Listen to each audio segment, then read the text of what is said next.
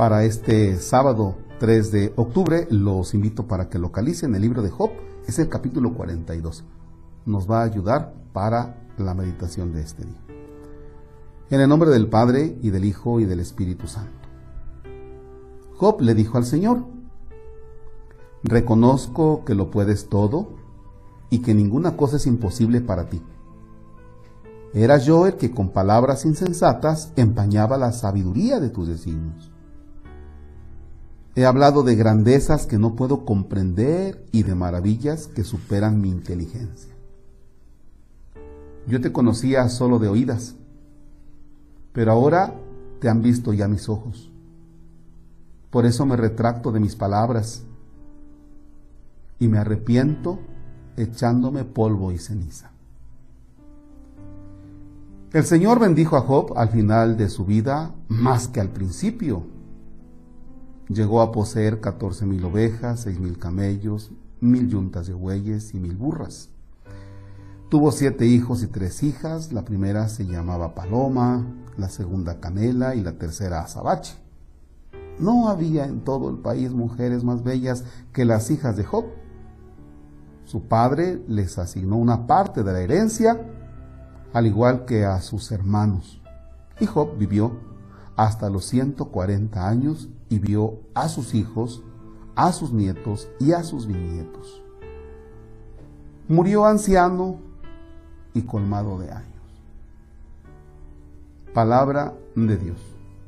Te alabamos, Señor.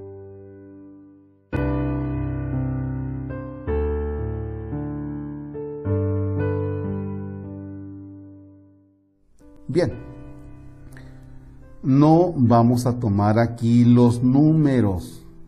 O sea, cuando dice, ah, Job vivió hasta 140 años y te pongas a hacer cuentas, ay, este, pues resulta que tuvo eh, 14 mil ovejas y 6 mil, a ver, a ver, ¿cuánto será esto? No, tranquilos.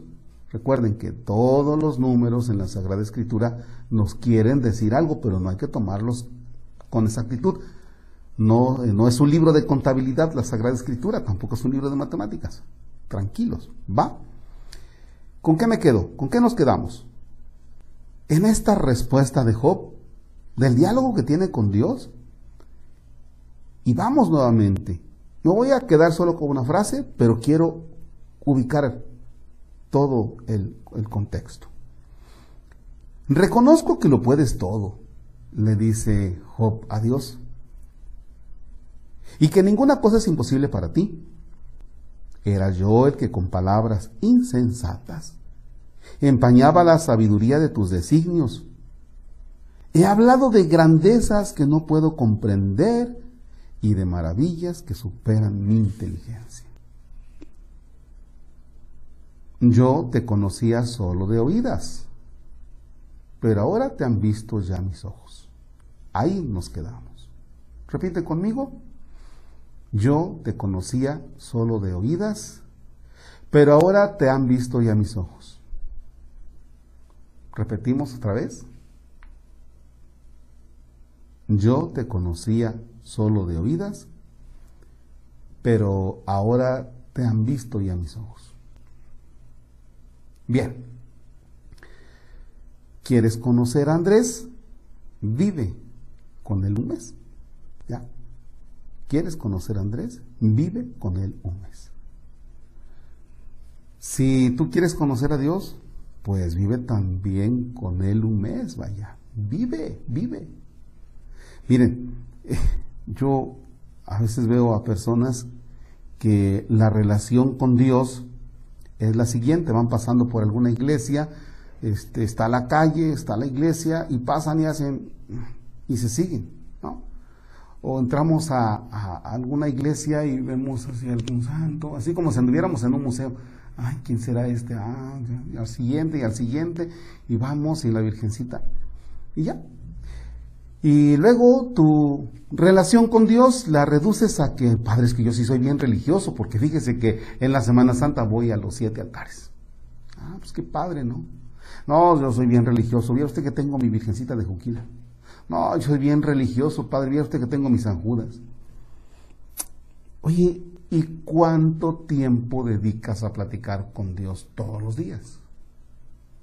Todos los días. No, pues no. ¿Cuántas, cuántos minutos al día escuchas a Dios? No, pues no. Porque cuando hacemos oración, nosotros le decimos a Dios. Hablamos, hablamos, hablamos. Como yo ahora, ¿verdad? Como periquito. Pero pocas veces lo escucho. Pocas veces lo escucho. Y entonces, por eso conocemos a Dios nada más de oídas. Pues claro, nada más conoces a Dios así de que, hola, ¿qué onda? ¿Cómo estás? Así. Hay muchas personas que nos conocemos. Oye, ¿conoces a fulano? No. Bueno, sí lo he visto. Ah, pues eso no es conocer. Eso no es conocer. Conoces a una persona cuando convives. ¿ya? cuando convives y cuando vives con esa persona. Les pasa mucho a los novios, está bien ilusionados, ¿no? Que ahora sí ya nos vamos a casar. Santo Dios, en la primera semana dices, ronca, le huelen los pies, no hombre, la boca le apesta. Aso, yo no sabía que se enojaba cuando le tratabas el asunto de su mamá, se ponía como león, se ponía como fiera. Ah, entonces ya vas conociendo, ¿verdad? Bien, pues para que tú conozcas a Dios necesitas tener ese encuentro íntimo con Él. Sea mediante la Eucaristía, mediante la oración en silencio, mediante la contemplación de Jesús Eucaristía. Pero si tú quieres reducir el conocimiento de Dios solo a ir a misa o echarte una persinada así de bolón, pues no. Por eso no conocemos a Dios. No, no, no lo conocemos, no hemos entrado en ese gran, en ese gran misterio. Y entendamos por misterio no que yo diga, ay, este está muy misterioso. No, en ese gran regalo. ¿Ya? Por eso no conocemos a Dios. Cuando tú te atrevas a pasar momentos prolongados con Él, mediante la escritura, mediante la oración, mediante el silencio, ay, otra cosa va a ser. Y cuando vengan los acontecimientos duros, te vas a calmar. Job se pone a platicar, a dialogar, pero, escuche, pero en, en, la oración de hace unos días, recordemos que el primero que jala a Job es Dios y le dice, a ver, ven, te quiero decir esto, ¿acaso has hecho? ¿Acaso has hecho? pero Job no habla, Job escucha.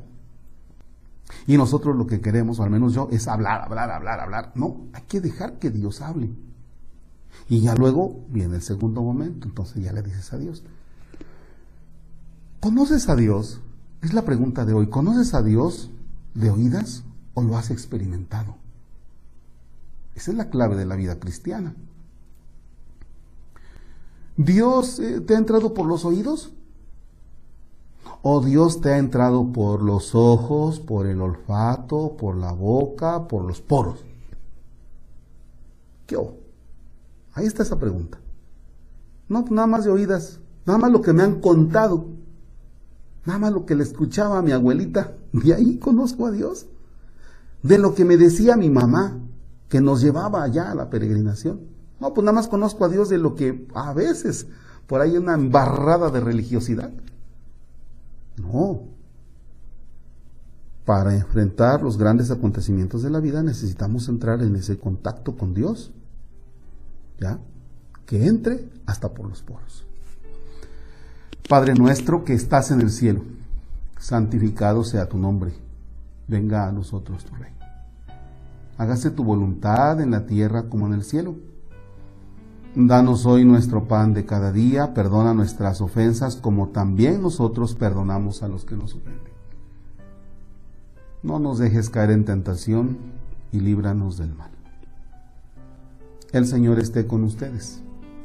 La bendición de Dios Todopoderoso, Padre, Hijo y Espíritu Santo descienda sobre ustedes y permanezca para siempre. Amén. El Señor es nuestra alegría, podemos estar en paz. Demos gracias a Dios. Ánimo.